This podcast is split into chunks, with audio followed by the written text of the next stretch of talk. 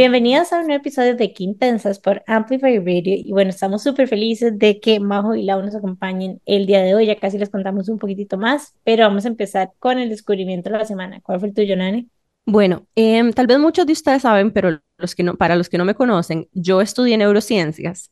Después hice una especialización en otras áreas de investigación en salud y después, muchos, muchos años después, hice una maestría en Administración de Negocios. Y esta fue una forma para reinsertarme en el mercado laboral en Costa Rica porque haciendo investigación no encontraba tantas oportunidades.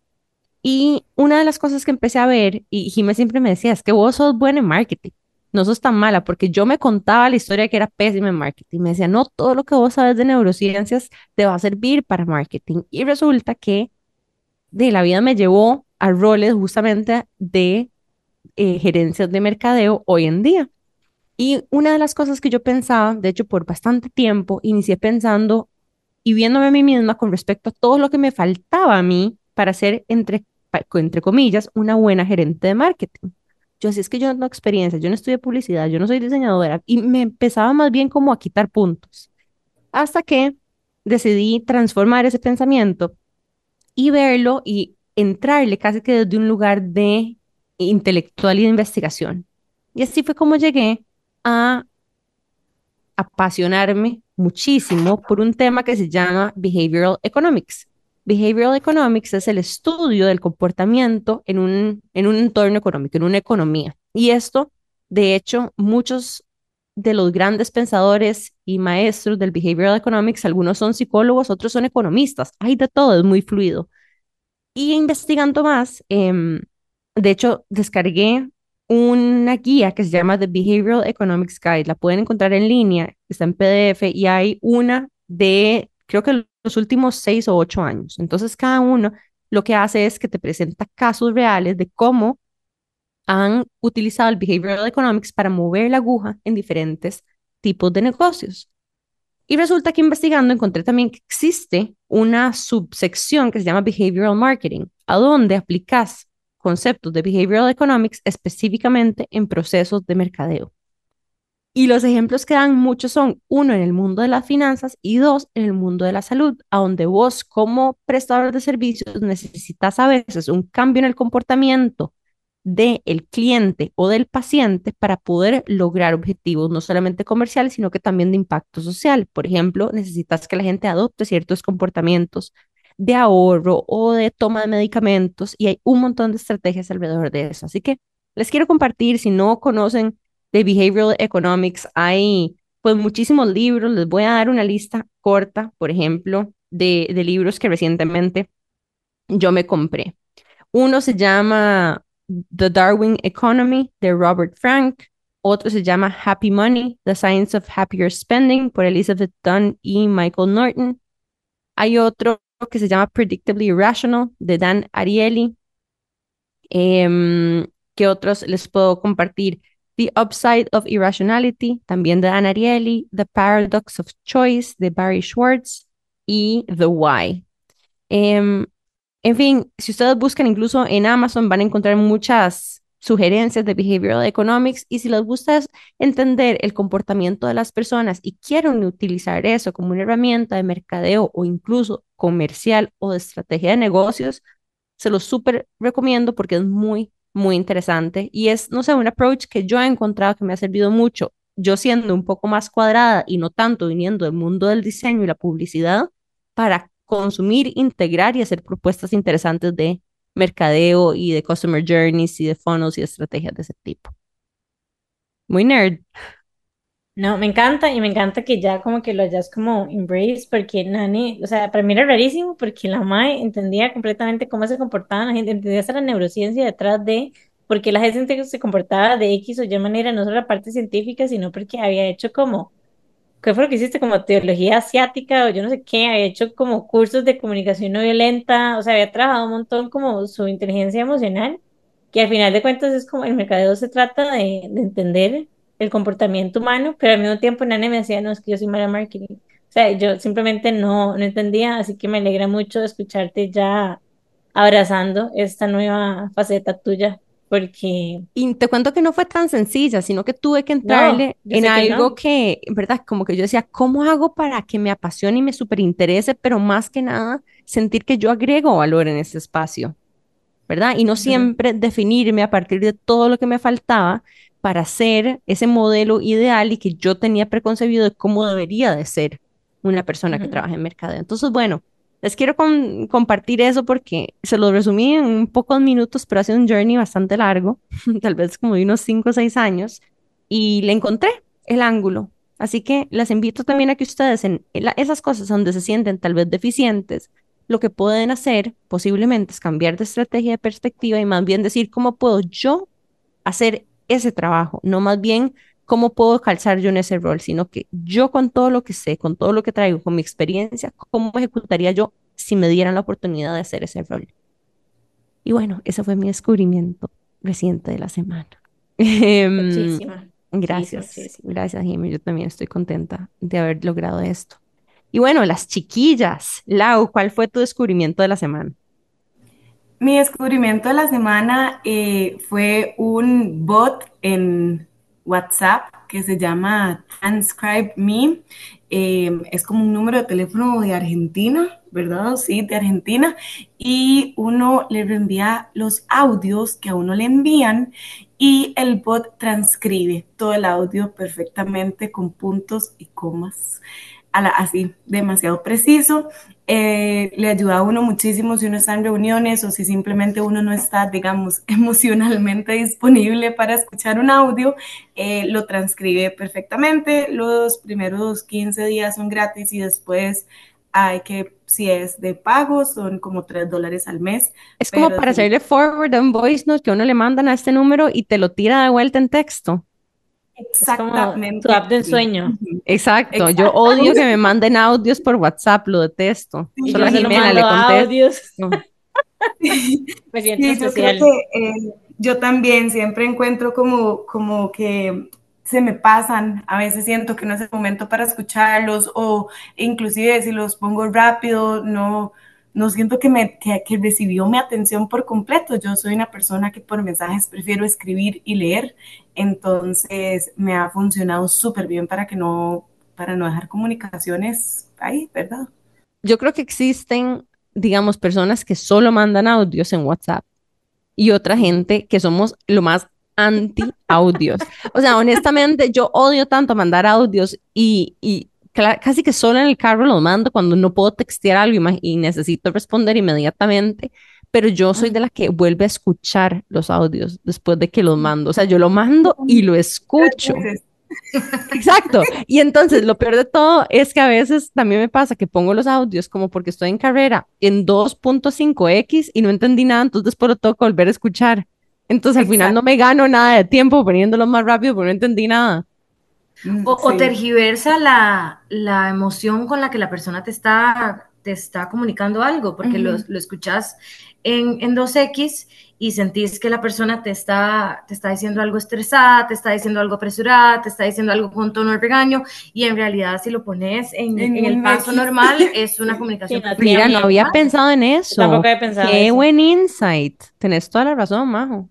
Sí, sí, Ok. yo, yo, yo sí, yo sí creo que yo sí tengo el, el, el problema que yo escribo una oración y mando, y una oración y mando, y de pronto sí lleno toda la pantalla de Uno, uno no se da cuenta y tiene 20 mensajes de Lau. Exacto, así sí soy, pero por audio no. Y Majo, ¿cuál fue tu descubrimiento? Eh, bueno, yo he estado tratando de organizarme y organizar mi, mi cerebro durante varios años ya. Y bueno, me siento bien identificada también con, con, con, con, tu descubrimiento porque yo, también soy, soy esa persona que, que tengo mi carrera y me he dedicado a la agricultura me he, dedicado, me he dedicado al desarrollo de blanco y negro, pero para poder hacerlo he tenido que afilar muchos otros skills que tienen que ver con, con mercadeo, curiosamente, este, y mi cerebro se siente como un conejito que pasa brincando todo el día entre proyecto y proyecto y entre eh, realidad y realidad y nunca he logrado pegarla con ninguna app de organización de tiempo ni de tareas. No lo he logrado con Asana, no lo he logrado con ClickUp, no lo, no lo he logrado con Soho. Y la semana pasada descargué Notion y estoy fascinada porque es súper simple. Y permite que adecues toda la plataforma a cómo funciona tu cabeza y a tener la información como a uno le gusta tener la información desplegada. Entonces, ese es mi descubrimiento de la semana. Todavía me hace Es un excelente descubrimiento. Un montón de páginas, eh, pero ya definitivamente tengo mis, mis tres proyectos principales en el mismo lugar en donde tengo mi vida personal, las Es tareas. como un cuaderno. Es como Ajá, un cuaderno en blanco que vos diseñás como vos ocupes y tiene notificaciones que se conectan a través de, ¿verdad? Que se conectan con integraciones con el Google Calendar y así. Y, y así es la vida también, o sea, yo no soy solo una persona, yo tengo que tener la- la- las, las clases de natación de mi hijo, con la reunión de blanco y negro, con los factor tables, con un viaje, con todo lo que tengo que hacer y, y, y cómo organizar todo para que calce. Estoy fascinada con Notion en este momento y estoy como emocionada de continuar descubriéndolo. ¿Y cómo hacen para descargar Notion? ¿Cómo se usa Notion? Eh, bueno, lo busqué en... Pero creo que no es descargar, creo que es sign up. Sí, yo hice un sign up y en este momento, o sea, los tengo todos porque me di a la tarea de volver a intentarlos todos en las últimas semanas y a todos le doy login con mi correo Google para que, para que, para que se abra y este es el que sí más, más me ha gustado, la verdad. Entonces, para las que quieran empezar a usar Notion, realmente, o sea, lo buscas en tu navegador y ahí haces un sign in y te metes desde la compu y puedes organizar todo desde la compu. Yo no he visto todavía una app de Notion en el celular, como Creo para sí hacer lo mismo, pero puede pero ser que sí haya. de Ajá. cosas. Yo creo que lo que me parece muy chiva es que todo el mundo es distinto. Hay personas que son visuales, hay personas que son eh, más de leer, hay personas que lo que ven es un icono y, y creo que lo que sí permite es que se adecua a como la persona lo quiera ver. Y tiene un montón de templates que han desarrollado personas eh, utilizando Notion para sus propios fines y esos templates vos los puedes reutilizar para tus propios fines, ya sea para traquear hábitos o para administrar Finanzas proyectos. personales. eh, sí, o, o hacer contenido para redes sociales. Y me siento que vos serías un candidato para Notion. Estoy escuchando esto. Ponga Sí, sí, atención. Sí, sí. Que tenga full Sí. colores y que tenga todo dividido, divino, precioso, que me motive básicamente a, a meterme. Ujú. Y le, le haces covers ajá. y le pones iconos y vos le- sí, sí, sí, Me completamente lo poner- Es como lo único que me motiva a usar algo que me organice. De hecho, es lo que hace The Full Planner conmigo, que es como tan bonita y me dan tantas ganas de usarla, que creo que me logro organizarme, no es mi motivación interna, no. Sí, sí, Es que sí. puedo usar pilots y que puedo usar, me explico. Sí, Exacto. la voy a bajar. Bueno, y de hecho, aprovechando que estás hablando del Full Planner, podemos hablar también de que eh, viene un evento que estamos haciendo con el Full Planner este increíble. 29 de noviembre, y no solamente con Full Planner, sino que con varias otras marcas que vamos a estar revelando este lunes que viene, así como para hacerles un preview, es como un Girls Night Out. Es el un- evento del año. Es, el, ajá, es un Girls Night Out que tiene desde transporte incluido, paradas en cuatro diferentes restaurantes, boquitas y cócteles en todos lados si quieren tomar, charlas y talleres a lo largo de todo, y es como justo para prepararse para la temporada navideña. Se llama Enjoy the Night Out. Lo estamos haciendo con Enjoy Group en cuatro restaurantes espectaculares y bueno, esperen porque ya viene el lanzamiento de este evento el próximo Y lunes. estén súper pendientes porque de verdad que los cupos son hiperlimitados. Por una cuestión de, de espacio y logística, los cupos que tenemos son súper limitados, entonces no se queden sin el de ustedes, va a ser increíble. Bueno, así que síganos para conocer más acerca de este super evento Enjoy the Night Out. Y bueno, cerrando con la idea, porque obviamente va a estar María cuando Full Planner con super descuentos y dándonos el taller de inicio de este evento. em, ¿cuál es tu descubrimiento de la semana, Jime? Bueno, como que siento que invertimos roles. O sea, el tema es que el fin de semana yo fui a una feria que se llama Expotec, que es como sede de Don Bosco, que hacen como una feria científica, es como colegio que ¡Wow! académico, what? pero al Yo mercadeo es science fairs. Espérate, exacto, pero eso no fue lo mind blowing de todo. El tema es que hay diferentes técnicos, ¿verdad? En este colegio. Entonces fui con unos amigos que son eh, ingenieros eléctricos y ellos eran jurados de los proyectos. Entonces, fuimos como a la parte de diseño gráfico porque ellos me llevaron como para que, ay, esto es lo que a Jimmy le va a gustar y yo, está, está muy bien y todo. Pero cuando me volví como loca fue en los proyectos de ingeniería, aunque ustedes no lo crean. Me choché al punto, o sea, me encantó. Me encantó porque eran como, los ponen como resolver problemas. Entonces era, por ejemplo, hubieron dos proyectos que me encantaron, me acuerdo, que uno era como cómo crear como una estación, una mini estación de esas como de tipo fábricas, como con bandas y con los procesos. Entonces ellos llegaron y reutilizaron como bandas que estaban ahí abandonadas en el colegio, las reprogramaron, montaron como los diferentes sistemas y de circuitos y, o sea, me encantó y verla funcionando y verlos a ellos como hipermotivados, inspirados, etcétera. Tanto que a una de las chicas les pedí, le pedí contacto y la tengo ahí. O sea, como por si en Intensas ocupamos algo, lo que sea, porque me encantó la, la o sea, como la personalidad.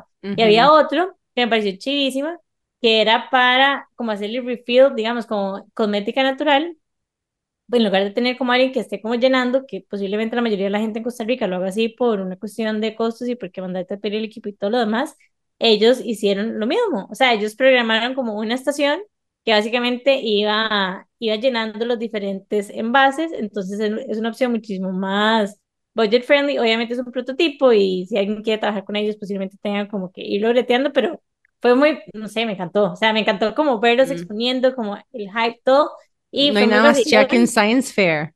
O sea, jamás en la vida hubiera pensado que me iba a gustar un Science Fair. Pero, o ah, sea, mi nivel, escúchenme, mi nivel de emoción, o sea, como que en la parte de diseño estaba cool y todo, pero, o sea, como que no me, no me, como que no logro como engage tanto, como que no me retó tanto. Tal vez ya has visto muchas cosas, pero esto era, era más nuevo para vos. O sea, me ahora que estás hablando de esto, siento la necesidad de compartir algo también y es que bueno, tal vez algunos de ustedes saben que yo doy charlas empresariales y las doy cuando algo se alinea mucho con mi propósito. Y mi propósito generalmente va eh, en la dirección de tener a más mujeres en campos STEM y empoderar a más mujeres a tomar posiciones de liderazgo en áreas STEM, o bien enseñarle a personas más STEM y más cuadradas cómo ir a conectar con su otro lado un poco más sensible, con sus emociones, que ha sido el camino que yo he hecho como en mi propia carne y hueso, ¿verdad?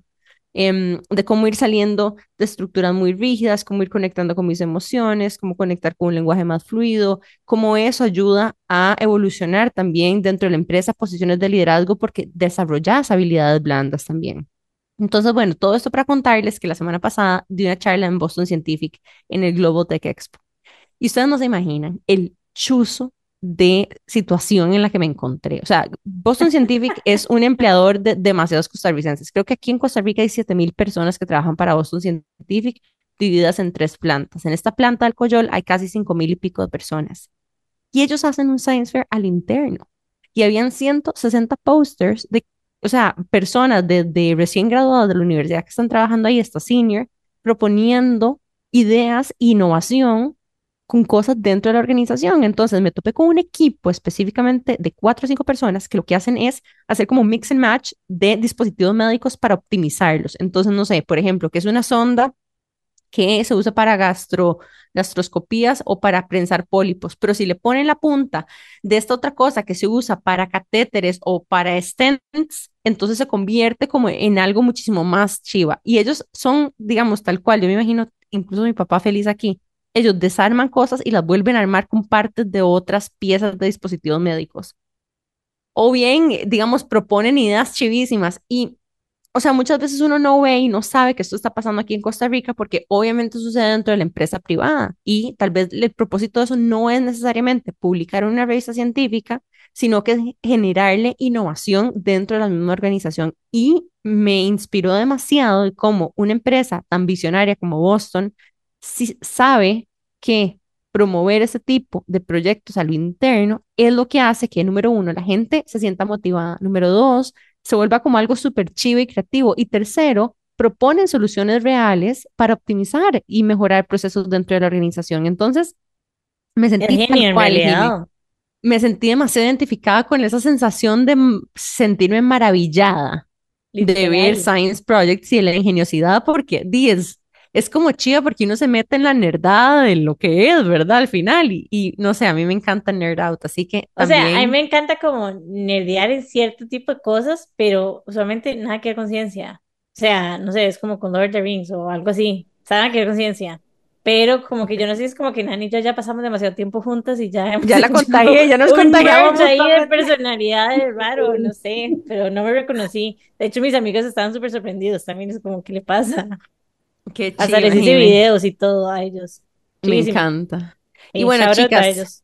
Para ir cerrando con el descubrimiento de la semana, a nosotros nos gusta siempre presentar a las invitadas. Y hoy tenemos dos personas muy especiales que las conocimos justamente porque nos seguían, hicieron el bootcamp con nosotras. Y hoy tenemos a Lau y a Majo que tienen un proyecto lindísimo en Turrialba que se llama Blanco y Negro. Y queremos que nos cuenten un poco más de ese proyecto, chicas. Muchas gracias. Eh, bueno, mi nombre es María José. Eh, ahora somos como... Nos, muchas gracias también por el bootcamp, porque ustedes no se imaginan la dirección que le dieron a nuestra empresa y hacia dónde vamos. Creo que eso fue hace un par de años ya. Dos años, sí. Eh, yo soy ingeniera agrónoma de profesión, pero eh, igual que Nane, yo siempre me sentía muy mal agrónoma. Yo siempre le decía a la gente, es que yo no sé si efectivamente yo pueda como eh, crecer cultivos y manejar producciones porque me encanta la gente. Eh, pero precisamente a través de la agricultura y a través de formar sistemas alimentarios sostenibles y de ver cómo se conecta la gente y cómo se conectan los alimentos en una cadena de valor, eh, de productor a productor, de emprendimiento a emprendimiento, eh, hay muchos sueños atrás, muchas personas que crecen, que desarrollan una calidad de vida que verdaderamente es excepcional, es una calidad de vida que permite que la gente pueda criar a sus hijos, que, que, pueda tener eh, alimentos de alta calidad, que pueda respirar aire fresco, que pueda eh, elaborar y crear con lo que nos da la tierra. Entonces, Blanco y Negro Sostenible es una empresa que cultiva, manufactura o preserva alimentos, los comercializa y además ahora en la finca brindamos servicios de turismo muy, muy enfocado en la parte educativa, de cómo generar un modelo de negocios que es alternativo, que es inclusivo y que además hasta cierto punto disruptivo, porque nosotros lo que le enseñamos a la gente es cómo dos chiquillas, me siento como una uh -huh. chiquilla todavía, están haciendo lo que les da la gana, por decirlo así. O sea, somos productoras porque queremos, no porque nuestro papá nos heredó, no porque el relevo generacional, sino porque está la vida en la que, en la que, en la que queremos desarrollarnos y es la, es la, es la vida que, con la que soñamos. Entonces, eh, mi formación de, de entender cómo funciona la agricultura y mi afinidad natural como con, con la gente de la comunicación, eh, ha hecho que yo lidere ahora la parte de producción agrícola y la parte de experiencias, mientras Lau... Hola, yo soy Lau y eh, yo tengo formación en comercio y negocios, eh, bastante experiencia laboral, trabajando para otras personas también, digamos, durante mi, mi, mi tiempo que estuve en la universidad y eh, yo ahora estoy detrás de la parte comercial, de la parte de retail con nuestra tienda en Turrialba Centro, Comunidad Blanco y Negro. Y bueno, y para cerrar toda esta idea, somos hermanas. Somos hermanas. Ajá. Y me encanta esta historia de ustedes porque me siento identificada un poco entre Jimmy y yo, ¿verdad? Como que tienen este tipo como de personalidades complementarias, habilidades complementarias, pero las dos siguen sintiendo que todo bien, todo el mundo bienvenido en el episodio. Y entonces, este, que cada una sigue haciendo lo que quiere hacer. Entonces es chiga como porque nos quitamos el peso de hacer las partes del negocio que la otra no quiere hacer.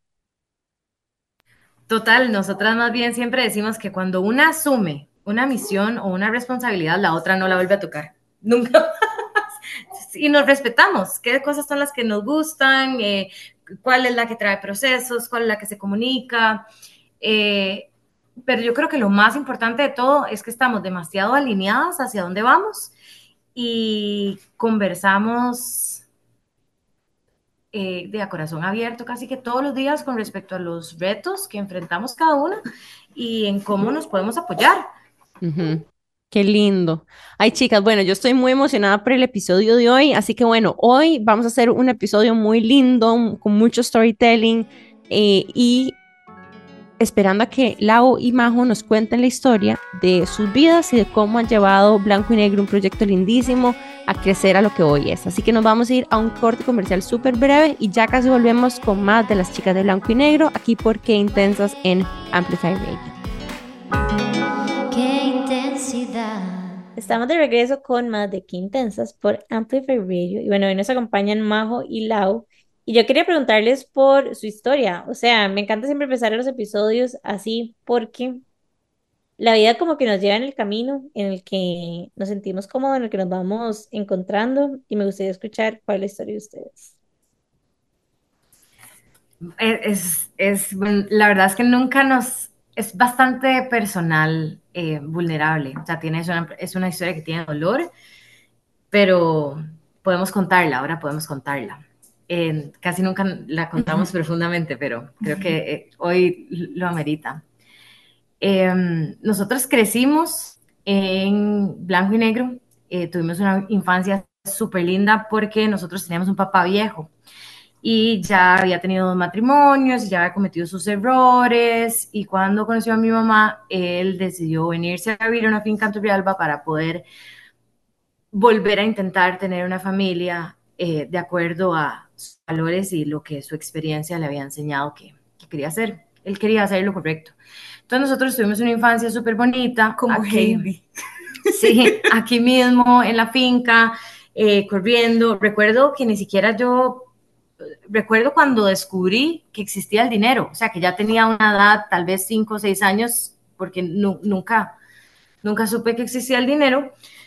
Eh, chiquita, eh, muy conectadas con el mundo natural, pero mi papá tuvo un infarto cuando yo tenía 13 años y Laura tenía 8, de la noche a la mañana. Y mm, murió. Y eso dio origen a una realidad súper difícil porque además él no dejó sus cosas solucionadas. Entonces, la casa en donde vivíamos, las mascotas que teníamos, el carro, el estilo de vida, todo se cayó porque no había, no había un, testamento o una guía que dijera qué iba a pasar si algún día él faltaba. Entonces, en el proceso eh, en el que nuestra mamá estaba luchando por resolverlo, pasaron los años y Laura y yo vivíamos en una, en una realidad permanentemente temporal. O sea, siempre era como, esperémonos un toque para solucionar las cosas, esperémonos un toque, aguantemos un poquito más, aguantemos un poquito más, y ese nunca se solucionó. Eh, fuimos al colegio, fuimos a la U, viajamos, vivimos en distintos lugares, mientras la realidad era temporal. Y, aceptamos hasta cierto punto que, que lo que habíamos tenido se había ido para siempre y que nos tocaba eh, enfrentar la vida eh, desde cero o a veces inclusive peor que desde cero, porque cuando vos querés estudiar y necesitas una beca, eh, te hacen un estudio socioeconómico y en ese estudio socioeconómico te piden que tus papás no tengan ningún bien inmueble o te piden cuántos ganan tus papás y si está menor a tanto, sos elegible para una beca. nosotros aparecíamos como que nuestro papá tenía una propiedad entonces, nunca éramos elegibles para ningún tipo de, ayuda financiera, eh, pero no podíamos tampoco utilizar nada ni pagar nada de con lo que nuestro papá había dejado porque estaba inmovilizado, congelado hasta que se solucionaran las cosas. Entonces siempre fuimos como unas ensanguchadas, del sistema. este, y eh, bueno, por dicha, yo logré al final una media beca para estudiar en la Earth y estudié de los 16 a los 20 años, o sea, saqué mi licenciatura a los 20 años y eh, muy rápidamente después obtuve una, un puesto en la función pública. Eh, que no aguanté como por más de tres o cuatro años porque estaba en un lugar en donde ser proactivo era malo y yo soy una persona que naturalmente tiene energía y tiene ideas y quiere hacer las cosas mejor y quiere como darle rienda suelta. a las cosas. Y renuncié y me vine para la casa de la finca cuando a despedirme del lugar. Yo creo que yo quiero agregar que antes de que usted se, de que usted se viniera para la finca, eh, yo más bien fue todo lo contrario. Yo salí del colegio y tardé un par de años en entrar a la universidad mientras como que elegía qué quería y también eh, Trabajaba. era- sí, y también era muy importante para mí entrar a, a una universidad pública por todo eso que conversamos. Entonces yo fui a la Universidad Nacional y eh, todo ese tiempo trabajé. Entonces siempre, siempre nos parece muy curioso cómo María eh, estudió de los 16 a los 20 y salió al mundo laboral sí, más bien sintiéndose súper insegura y yo más bien me desenvolví un montón en la parte laboral sintiéndome insegura en la parte educativa, En la parte eh, académica. académica. Ajá. Entonces siempre, siempre nos parece muy curiosa esa diferencia. Em, resulta que yo me vine para acá, la casa de la infancia estaba chaleña, no tenía luz, no tenía nada. Yo me vine en un berrinche de que yo no quiero nada, que yo voy a irme ahí, yo ahí me busco otro trabajo, yo quiero despedirme porque ya iban a rematar la tierra y todo, ya todo se iba a ir. Este, y justo eh, estando acá, logramos un acuerdo y en ese acuerdo Laura y yo dijimos, bueno, un acuerdo con el resto de las, de las personas, mis hermanos y las personas que estaban, y eh, Dijimos, quedaba, nos toca juntas. ajá, quedaba un pedacito de tierra que repartir. Y nosotras dijimos, cualquier, pónganos justas, porque si nos, si nos queda ahí por allá un potrero, eh, de lo, y hay que venderlo, lo vendemos juntas. Y lo rifamos. Y, la- y el pedazo de Laura y yo fue la casa en donde ya yo estaba instalada con un millón de candelas. Sí, la casa en la que crecimos, la casa en la que vivimos con nuestro papá, la casa donde nos criamos, la casa, la cabaña. Y la además es, es, bueno, es nuestro logo. Es, un- es una casa de madera como estilo chalet suizo, con una chimenea en la montaña, con vista hacia el valle. Eh, eh, suena como un sueño, es un sueño, pero verdaderamente estaba chaleña. O sea, habían goteras que iban desde el ático hasta el primer piso, el pasto nos llegaba a la nariz. Este, El corredor, ¿se acuerda del corredor? Eran huecos. Sí, era algo terrible. Entonces la historia es muy vacilona porque Blanco y Negro comenzó eh, cuando nosotros finalmente estuvimos listas para despedirnos de nuestra infancia y cuando volvimos a despedirnos la tierra fue como, No. no, no, ustedes vienen a decir chao y yo digo hello. Entonces, eh, empezamos a entrar poquito a poquito al- con la idea de poder eh, sembrar. Siempre nos ha gustado comer rico. Entonces, este, empezamos a probar con algunas plantas, como para poder cultivar las cosas que nos gusta comer, que, que no se encontraban realmente en Turri. siempre tenemos una buena historia. Hace como cinco años, seis, bueno, seis, siete años, el kale no era tan famoso ni tan fácil de encontrar como lo es ahora. No Y está nosotras- trending todavía. Sí, nosotras vivimos traumadas con una vez que nos no estábamos viviendo juntas en ese momento y eh, fuimos juntas a la Feria del Agricultor de Turrialba. para Heredia porque estaba trabajando en Amazon. Cierto, y fuimos a la Feria del Agricultor de Turrialba y solo quedaba un rollo de kale y nosotras nos peleamos en media feria. No, yo me lo llevo, yo mañana entro a trabajar temprano y María, no, pero yo me lo quedo, usted puede conseguir en Heredia. Nos peleamos por el último rollo de kale que había en la feria y entonces eh, siempre hemos sido super foodies, pero la, el, el tener la, la finca y el empezar a sembrar fue como una gran Sembremos ilusión de, de sembrar kale, no, y de sembrar como un montón de cosas que sabíamos que no podíamos conseguir cerca. Y mm, yo soy muy buena para identificar oportunidades, entonces es muy difícil como no identificar oportunidades de negocio, on top of oportunidades de negocio, on top. Entonces cuando te das dando cuenta de lo que está haciendo la gente y lo difícil que es hacer las cosas y uno, y si yo puedo conectar esto con esto y si logro conseguir esta materia prima de este otro productor y se lo meto a mi producto, etcétera, etcétera. Y Laura es súper máster en procesos. Laura es la estructura, entonces eh, la idea de pues, sembremos lo que comamos, de pues rápidamente nosotros nos dimos cuenta que es un sueño bastante difícil y nuestro estilo además era un poco más profesional. Nosotros no, no queríamos el sueño hippie, eh, porque nosotros pensamos que cuando uno tiene una misión o un propósito que comunicarle a la gente, uno tiene que traducirlo a un lenguaje en el que la mayor cantidad de personas comprendan y se sientan identificadas e, e invitadas a participar. Y cuando uno agarra algo como la agricultura orgánica y uno lo, lo suma a, a, mitificarlo hacia algo que es únicamente de un sector, pues aleja a personas que podrían estar interesadas en participar por, por su salud, por sus habilidades, por sus capacidades. Entonces, este, empezamos a, a conectar nuestro producto fresco con gente que manufacturaba o al revés y empezamos a representar otras marcas.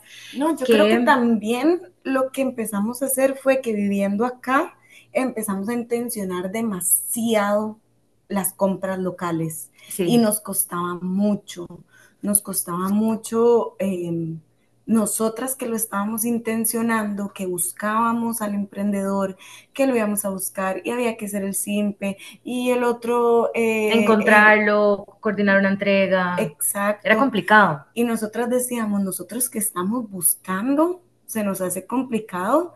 La persona que no lo está buscando, intencionando de la manera que nosotras lo estamos haciendo, simplemente no está llegando a ellos.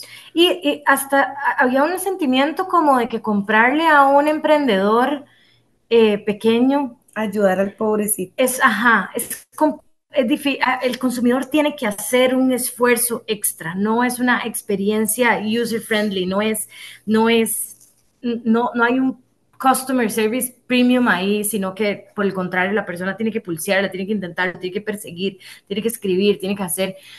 Y eh, después de un tiempo estar sacando nuestros productos, porque eh, empezamos vendiendo producto fresco, rápidamente nos montamos a hacer el Green Box, que es nuestro primer producto terminado, que es una ensalada ya preparada. Después nos dimos cuenta que teníamos un montón de residuos de cosecha que de pronto son vegetales que no son tan bonitos o hierbas que se ponen malas. Entonces nos montamos una panadería artesanal en la finca para poder eh, hacer masa madre, pan de remolacha, y pan de romero, y pan de cúrcuma. Y eh, hicimos una base sólida de clientes, que yo creo que más o menos fue en el momento en el que hicimos el bootcamp. Eh, empezamos a representar otras marcas para que nuestros clientes pudieran encontrar productos complementarios a los nuestros a través de nuestro sistema. Y religiosamente hicimos entregas a domicilio por cuatro años, todos los jueves, trabajamos desde las 3 de la mañana hasta las 6 de la tarde. Ustedes son unas cracks. Porque entregamos una vez con Turrialba inundada. Jueves Santo. Jueves 24 de diciembre, eh, no, los aguaceros, y, y entregábamos en el pickup, y me acuerdo una vez parqueadas con jacket impermeable, bajando las cosas del carro, pasando, la, y las barajas de carro. No, de todo nos pasó, de todo nos pasó, pero fuimos tan responsables. Y consistentes. Yo creo que sí. es muy importante el, nuestro, o sea, si hay un consejo, un secreto para nosotros es la consistencia. Creo que en tres años solamente no entregamos dos semanas, que fue cuando construimos el post cosecha vegetales frescos, porque no podíamos. Y bueno, para, para, para llegar a algún lugar, Ajá. hoy en día eh, bueno, las entregas se volvieron insuficientes para la cantidad de clientes que teníamos, entonces hoy en día tenemos una tienda, ya no representamos eh, 15 marcas, representamos como 120 marcas, tenemos una cartera de productos de tal vez 700 productos locales, sostenibles, gourmet, de alta calidad, diferenciados para personas que tienen restricciones alimentarias eh, elaborados en Costa Rica, y en la finca eh, brindamos experiencias en donde contamos cómo lo hacemos. O sea, pero yo no les puedo explicar el espectáculo. O sea, ustedes viven como mi sueño de vida, que es como comer delicioso, espectacular, con productos súper delis y como premium, pero cultivados por ustedes mismos. O sea, es como un sueño. Yo, o sea, yo veo los stories y nada más digo como, como ya. Yo tengo mi sueño frustrado en que tengo mis arbolitos en maceta aquí, que me den mi limoncito, mi naranjita, todo súper básico, que quiero hacer mi cosita de hierbas, etcétera, mi kombucha, pero es que, o sea, cuando yo las veo es así como, madre, las lechugas y después llegan y van y recolectan y después hacen como día de pizza. Y no es aquí como, ¿what? Como No, con y- y yo a la- creo y que- normal, yo quiero. Y también las quiero reconocer porque ustedes son un ejemplo demasiado chiva de emprendedoras. O sea, eso que ustedes están diciendo de inventar nuevos productos con los que les sobra y esa creatividad que ustedes han tenido y la capacidad para reinventarse y decir, bueno, esto no está funcionando, pero hagamos esto. Uy, y veo una oportunidad estacional aquí. Démosle, tratemos una vez. Es como el manual para emprender. Ujú. Yo O sea, es como si ustedes quieren hacer las cosas así como recomendados, sigan lo que están haciendo las chicas de blanco y negro. Justamente eh, hoy estuve conversando con, con una señora y, y fue muy bonito porque también lo que ella nos dijo, que me encantó, fue como, no, no dejo de dejar de ver el propósito. O sea, todo lo que se está, todo lo, todo lo que, todo lo que blanco y negro es, se nota que tiene propósito. Y para mí fue como, porque, porque siempre es, lo más difícil a la hora de emprender, tener el propósito todos los días, creer en él, todos los días trabajar por él, creer en lo que uno está haciendo. Y yo creo que, que aunque hemos tenido nuestros ups and downs que básicamente van ligados a la energía, el propósito siempre lo hemos tenido. Y eso, y eso de verdad que, que nos ha ayudado mucho a llevar a Blanco Negro donde está en este momento. Un espectáculo. So- o sea, de verdad que Nani y yo somos demasiado fans de ustedes y demasiado fans del proyecto y tenemos bienvenidas. que, tenemos que irnos de fijo. O sea, siempre decimos, pero no, de fijo vamos a ir, nos No, vamos no, a sí. Después de esta, después de esta sesión vamos Ahora a que volvimos a reconectar por esto, tenemos que ir. Pero bueno, nos vamos a ir rápidamente a un corte comercial y ya casi estamos de regreso con más de Quintensos aquí por Amplify Radio. Qué intensidad. Estamos de regreso con más de Qué Intensas aquí por Amplify Radio. Y bueno, en el break comercial básicamente grabamos un mini episodio, pero es que Majo y Lau son demasiado espectaculares. En serio, nos encanta el proyecto y, y me encantaría en realidad que nos contaran como qué puede hacer la gente, o sea, cómo puede ser parte de Blanco y Negro y todos los productos que hacen que son chivísimas.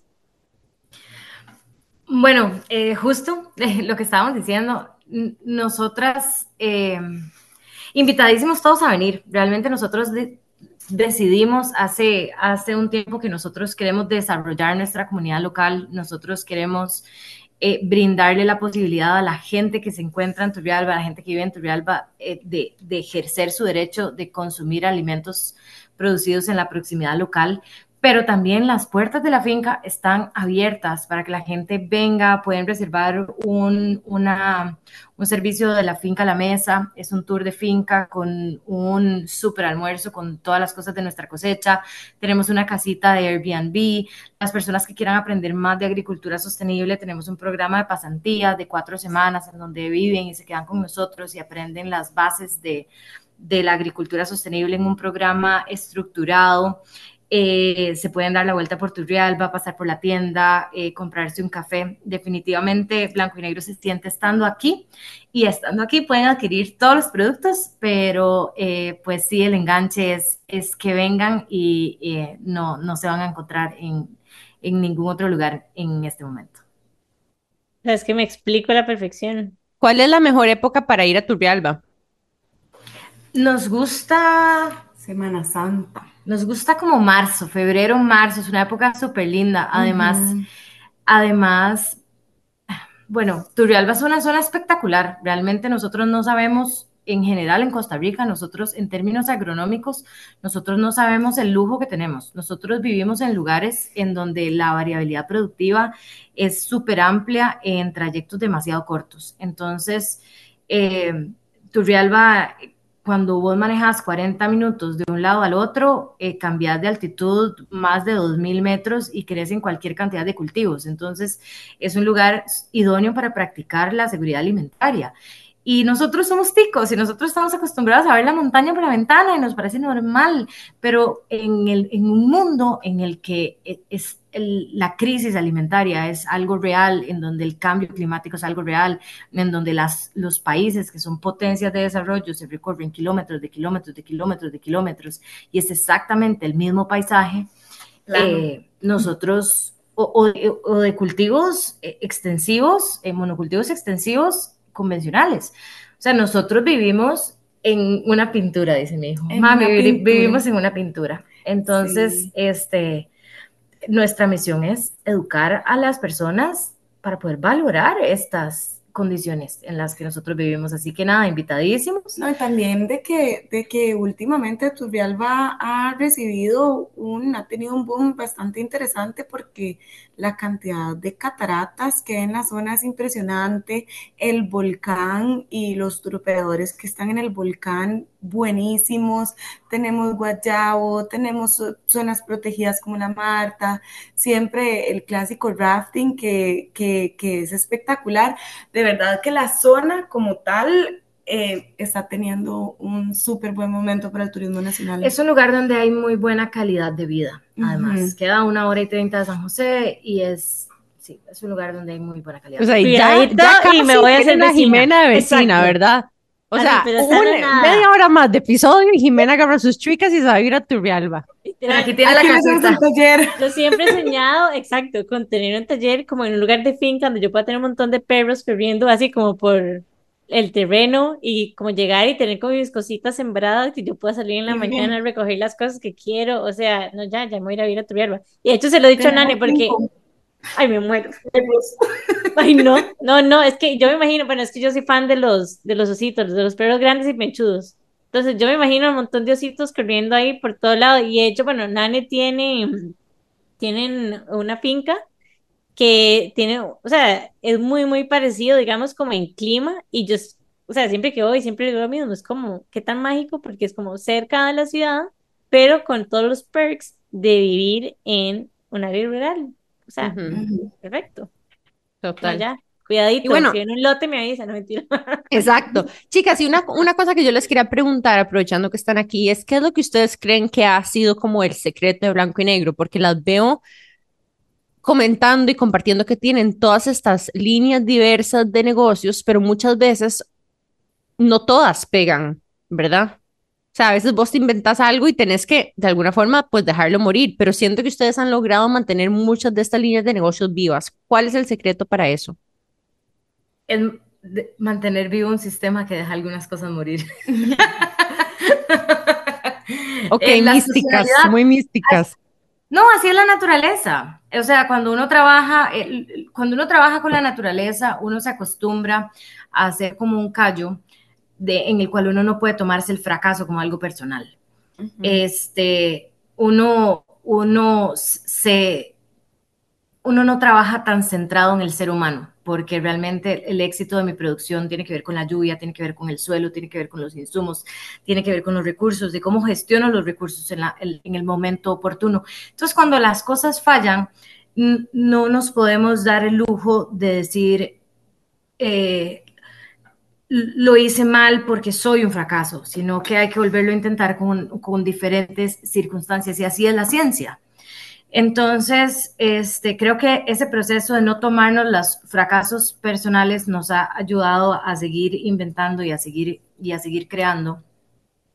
Este, Yo creo que también ahí como para agregar a las cosas que sí nos han funcionado es como que a la hora que somos un equipo, digamos, empezando por, por nosotras como hermanas y después con el resto de nuestro equipo en blanco y negro, em, existen los, tengo una idea, ¿qué tal esto? Y los tengo una idea, vamos a hacer que esto pase. así. Y eh, usualmente, eh, pues María José y yo nos, nos sentamos a conversar y muchas veces puede haber un debate o puede haber un cuestionamiento de por qué usted cree que esto sea una buena idea. Ok, ¿cómo le entraríamos? ¿Cómo, cómo haríamos esto? E- X proyecto. Y hay otros momentos en los que el drive de la otra es tanto y existe esta convicción que la otra hermana nada más dice, ok, voy detrás suyo, me dice cómo, Me- o sea, ¿en qué le puedo ayudar? y entonces eso nos ha funcionado mucho porque ha sido muy intuitivo también. Y, y hay dos cosas, una es operativa y la otra es emocional. Sí, claro. Eh, para definir, para justo en, en esta operativa nosotros Quiero, quiero hacer un paréntesis y decir que las amo demasiado. Continúen. Totalmente. O sea, no, no, no, no es o sea, operativo, esto es sí. emocional. O sea, No totalmente puedo. tiene que ver con cómo nos sentimos en sigan. el momento. Exacto. Nosotros definimos cuáles eran esas líneas de negocio y las llamamos unidades productivas en su momento. A cada unidad productiva le sacamos una cuenta de banco y nos empezamos a autocomprar cosas. Entonces, si yo para experiencias, porque iba a recibir un almuerzo, necesitaba producto fresco, se lo compraba finca y el pan se lo compraba panadería. Entonces, hacer el ejercicio activo de ese juego de gran banco interno nos permitió identificar la rentabilidad, los ingresos promedio, los costos promedios de cada unidad productiva y nos permitió también identificar cuáles unidades productivas son capaces de apalancar financieramente otras unidades. Está Entonces- genius esto. Wow. Sí. Bueno, a robar la idea. O sea, No, quiero, quiero hacer un paréntesis gracioso porque eso siempre son mis aportes a todas las comunicaciones serias y es que la cara de el, del, del, del cajero, el, así, el de plataformas del Banco Nacional cuando le dijimos Damos siete cuentas. Ese hombre fue como, no, eso no se puede y nosotras ya preguntamos Nos decía, y sí, ¿Cómo van a hacer cuando pidan un estado cuenta para un crédito? Y más que hacer las siete cuentas. O sea, porque es que además nosotros necesitamos empoderar a nuestro equipo. Entonces nosotros necesitamos que la encargada de finca manejara su presupuesto y le cobrara panadería por las hierbas y que la encargada de panadería eh, hiciera su, y, que- y que todas manejaran su flujo de caja, digamos, para poder empoderarlas en cierta posición de liderazgo y nosotros, eh, Está y nosotros Qué ir a- visión, ustedes son Demasiado. sumémosle que la, la tienda es otra figura. Ajá, la tienda, ajá, cuando hicimos la tienda decidimos hacer otra figura jurídica aparte para que le pudiera comprar a blanco y negro con factura, porque todo lo, lo, lo, lo de lo interno era, es, es transferencia de inventario, no, no, no se factura, ¿verdad? Entonces, eh, bueno, después de una práctica de hacer eso por durante mucho tiempo, ahora finalmente estamos migrando a una estructura operativa contable propia de una empresa con sus debidos estados financieros y sus balances generales Sí, sí. y con una proveeduría cen- centralizada y otras cosas, sí. pero lo hacemos con demasiado conocimiento sobre cómo funciona cada una de nuestras unidades, cuánto produce, cuánto genera, porque cada, cada negocio tiene su propia naturaleza. Y se lo recomiendo a cualquier emprendedor. Si usted Además, hace yo voy a varias cosas, O sea, voy a ir a abrir una cuenta que sea para mis cuentas wholesale, voy a hacer otra que Ajá, sea para. ¿cómo se llama? Retail. Para mis cuentas retail, otro para las ferias. Y a partir de ahí también voy a empezar a medir el, y el flujo. rentabilidad en cada una. No, Entonces, exacto, porque a cuenta veces, como más. en el día a día, a uno le cuesta, por lo menos a mí me cuesta mucho, como si me ponen la información, yo te la analizo y la entiendo súper bien y todo súper bien. ¿Cómo genero Pero mi como propia información? keep track, ajá, o sea, como estar apuntando todo, y etcétera, eso no es lo mío, o sea, no, no, me cuesta No. demasiado. No, entonces, Importante que todas consuman de otra cuenta que es la que provee el inventario. Sí, No, o, o usted dice, em, Ahora voy a, voy a, am, comprar estos insumos, herramientas, materiales para hacer X cantidad de productos para wholesale y los paga la cuenta wholesale y después a la hora de vender recibe a la cuenta wholesale. O por Y una así. participación de, de, de, de porcentaje. O sea, si al final de cuentas del, del- de mis ventas globales, tanto viene esto, tanto viene esto, y voy a hacer una compra grande de proveeduría, entonces cada cuenta aporta ese porcentaje. Ajá. Pero es, es genias, sí. Genias, Eh, genias. Pero eso nos ayudó a no tener que contratar un contador ni un sistema operativo cuando realmente no teníamos los, la plata para hacerlo, cuando necesitábamos tomar decisiones para entender nuestro negocio. Entonces nosotros nos fuimos, dijimos, ¿cómo lo haríamos? ¿Y cómo lo haríamos si fuera efectivo? Tendríamos Sobres. sobres con la plata de cada cosa. Este, entonces esos sobres son cuentas. Entonces eso fue lo que replicamos. Sí. Entonces yo creo que Nos esto es... costó demasiado que la gente nos entendiera. Yo creo que después de tantos años y de haberlo como nailed it y, y ahora ya volver a la tradicional con toda esta experiencia, no sé, es mucho más fácil explicarlo, pero en el momento la gente no nos entendía. Era algo como que... Nada más les quiero decir que detrás de estas personas ingeniosas, trabajadoras, brillantes, espontáneas, comunicadoras y buena gentes, además, Majo es mamá y la tía, ¿verdad? De Elías que vive con ellas. Y probablemente tienen mascotas. Entonces, o sea, nada más quiero tomar mi momento para reconocerles a ustedes como lo realmente lo admirables que son. O sea, escucharles a ustedes es inspirador y, y me, o sea, me motivan demasiado. O sea, siento que después de este episodio quiero salir a comerme el mundo y hacer cosas porque ustedes me están motivando a, a acordarme de que hay formas de solucionar las cosas creativas y, y, lo que se necesita es eso, como creer en el propósito y empujarlo. Y, y, nosotros siempre decimos como buscarle la comba al mango, o sea, realmente el tener una limitación financiera muchas veces nos obliga a buscar soluciones eh, de bajo costo también en la agricultura y también con, con tecnología. Y, bueno, hemos tenido otros trabajos también en el camino. O sea, nosotros, nuestra, la forma en la que, bueno, Blanco y Negro se ha financiado de dos formas. Este, una que nosotros le decimos de gota a gota, que es Laura y yo aceptando trabajos eh, como de consultoría. Hemos trabajado en, en consultoría, Laura, no, en, y, en, bases de datos ajá, y, y, yo en mercadeo. No, yo quiero agregar que también la escuela que hemos tenido de ser líderes y jefas al mismo tiempo de que hemos sido empleadas y colaboradoras de, de otras empresas.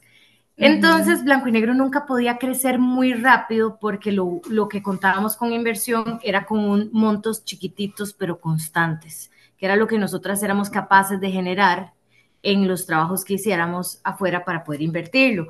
Entonces, trabajamos incómodas lo suficiente cantidad de tiempo para saber exactamente cómo mejoraríamos cada proceso, porque chocábamos o las cosas estaban mal puestas o teníamos tiempo para soñar en cómo las cosas iban a ser mejor porque realmente nunca teníamos la suficiente plata para decir, ay, esto no está funcionando, voy a contratar a un ingeniero que me diga, venga a ver, a, a decir cómo lo hago.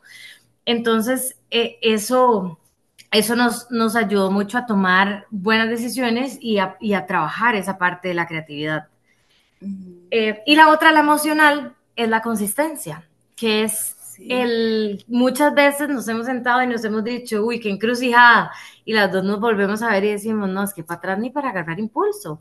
O sea, no nos que hay que seguir, hay que seguir, hay que seguir. Y hemos descubierto que para nuestro mercado eso ha sido súper bueno porque después de, de, ya nosotros tenemos seis años de estar en Turrialba, un año de haber abierto la tienda, todavía tenemos clientes nuevos todos los días. Todavía tenemos clientes que esperan y que dicen, ay, mira, el negocio pegó, eh, qué dicha que, y, y sí. llegan. Entonces... Ahora, y, no, ahora llegan clientes a la tienda y ya, ya nos conocen. Chiquillas, ¿y ahora qué? Ya se les quedó, ya se les quedó corto, ya se les quedó pequeño.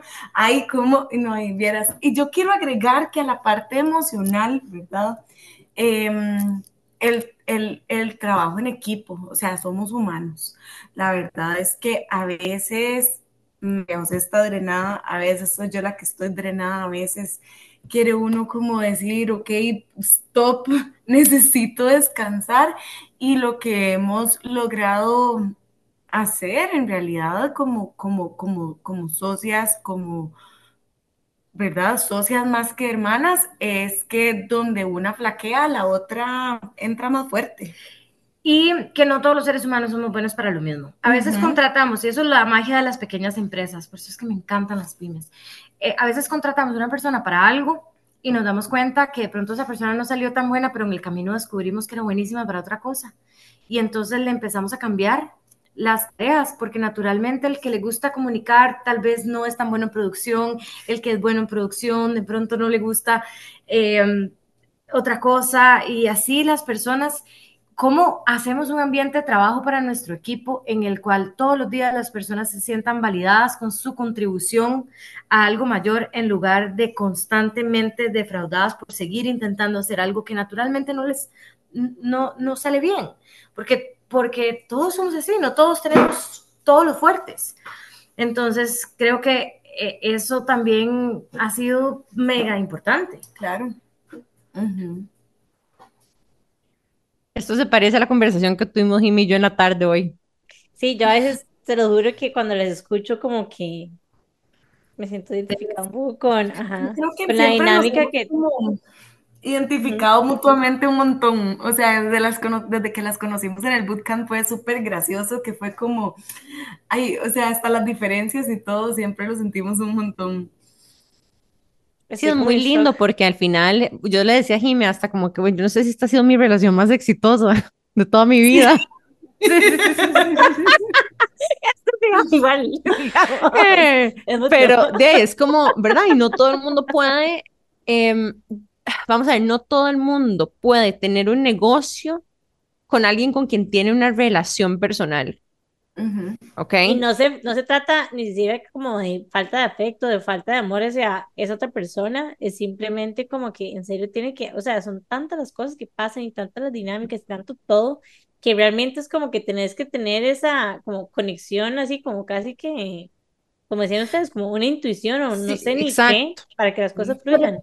Y, y además otra cosa que, que quisiera agregar para, para cerrar esta idea de, de, digamos, de, de Jimmy y yo específicamente y escucharlas a ustedes es, em, es, es muy, requiere un alto nivel de inteligencia emocional administrar ese negocio sabiendo que si algo no pega, estás en riesgo de perder a tu mejor amiga, a tu hermana, a tu, ¿verdad? A Todo, alguien todo. Exacto. Bueno, para Todo. ustedes es todavía más high stakes, pero digamos, para nosotros es como, ok, y hasta ahí ese lugar es como, ¿cómo se apoya uno mutuamente? Aparte, digamos, no sé, ejemplo, em, yo sé que qué va a pasar en Intensas cuando de repente alguna de las dos terminó con el novio o está pasando por algo Eh, personal, porque sabemos lo que nos está digamos. pasando en las vidas personales. Ajá. Entonces uno es como, ok, tal vez esta semana me la voy a tener que echar yo porque sé que todo esto otro está pasando. No sé, imagínate que Jime tiene una feria,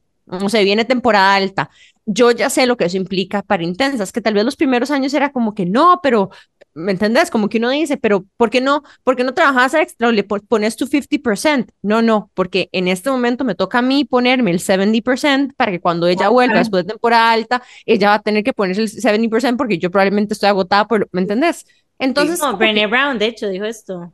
Tener esa información de la vida personal de otra persona, no creas, te ayuda también a navegar y a entender muchos momentos de alto y no tan alto desempeño de la otra persona. Bueno, por la naturaleza de vivir en una zona rural, yo creo que aquí no solo tenemos una noción de la vida personal la una de la otra, pero tenemos una noción de la vida personal de todo nuestro equipo. O sea, nosotros leemos cuando algo pasa con cualquiera de las chicas que trabaja con nosotros. Entonces, es, es el, el navegarlo y tomar decisiones es, es, es crucial para la producción, para el bienestar de la gente, para poder Para el continuar. liderazgo en general. Y yo creo que eso es algo que tal vez les hace falta a las empresas más grandes que se sienten más impersonales, que es como, no, me, no quiero saber nada de su vida personal. Es como, no, o sea, eso te puede ayudar a vos también a administrar a la gente, a motivarlos cuando es necesario, darles las herramientas, a saber cuándo aflojar un poco más, dar un poquito más de beneficios, cuando también puedes tallar porque sabes que todo está en orden, en fin. Chicas, haber hablado con ustedes realmente ha sido un enorme, enorme placer. Las extrañamos, qué dicha que están aquí de vuelta. Esperamos que mucha gente las conozca y obviamente antes de irnos queremos que nos cuenten todos los productos y servicios que tienen nuevamente y a dónde las pueden encontrar. Eh, nos encantaría que, que, visiten nuestra página web www.comunidadblancoynegro.com. Estamos en Instagram como blancoynegro.cr y ahí están todas nuestras formas de contacto y múltiples formas de participar. Eh, invitadísimos a descubrir la que les funcione mejor. Y coming soon, historias de qué intensas desde blanco y negro. Exacto. Bueno, y Ajá. chicas, realmente, eh, además de agradecerles a todas las personas que nos escucharon hasta el final, les recordamos que la forma de mantener a que Intensas vivas es compartiéndolo con otras personas, es la forma en la que nosotras también logramos que esta plataforma sea de libre acceso y totalmente gratuita para las personas que nos escuchan. Eh, una de las formas en las que nosotros nos mantenemos vivas también es haciendo eventos para nuestra comunidad, como lo es el evento que viene y que vamos a publicar la próxima semana. Así que por favor síganos en nuestro Instagram, que intensas podcast, para que con conozcan más acerca del evento lindísimo que se viene, Enjoy the Night Out. Y por supuesto, sigan a Amplify Radio FM. Recordarles que todos nuestros episodios salen a las 7 y 30 de la mañana por 95.5 FM todos los miércoles y estamos en plataformas digitales en la que ustedes quieran, la preferida.